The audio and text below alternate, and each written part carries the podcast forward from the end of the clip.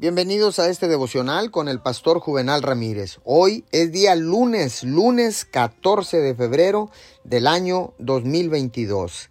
Que tenga usted un excelente inicio de semana y qué mejor celebrando el Día del Amor y la Amistad.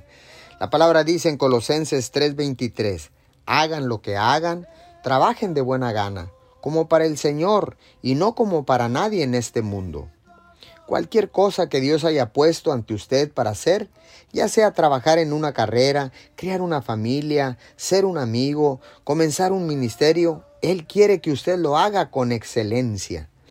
La mediocridad es fácil, cualquiera puede hacerlo, pero es costosa. Nos cuesta la realización y nos cuesta el verdadero gozo. Una forma de encontrar propósito y gozo en la vida es orando para que Dios siempre le ayude a ser excelente en todo lo que hace cada día. Esto no significa que será perfecto.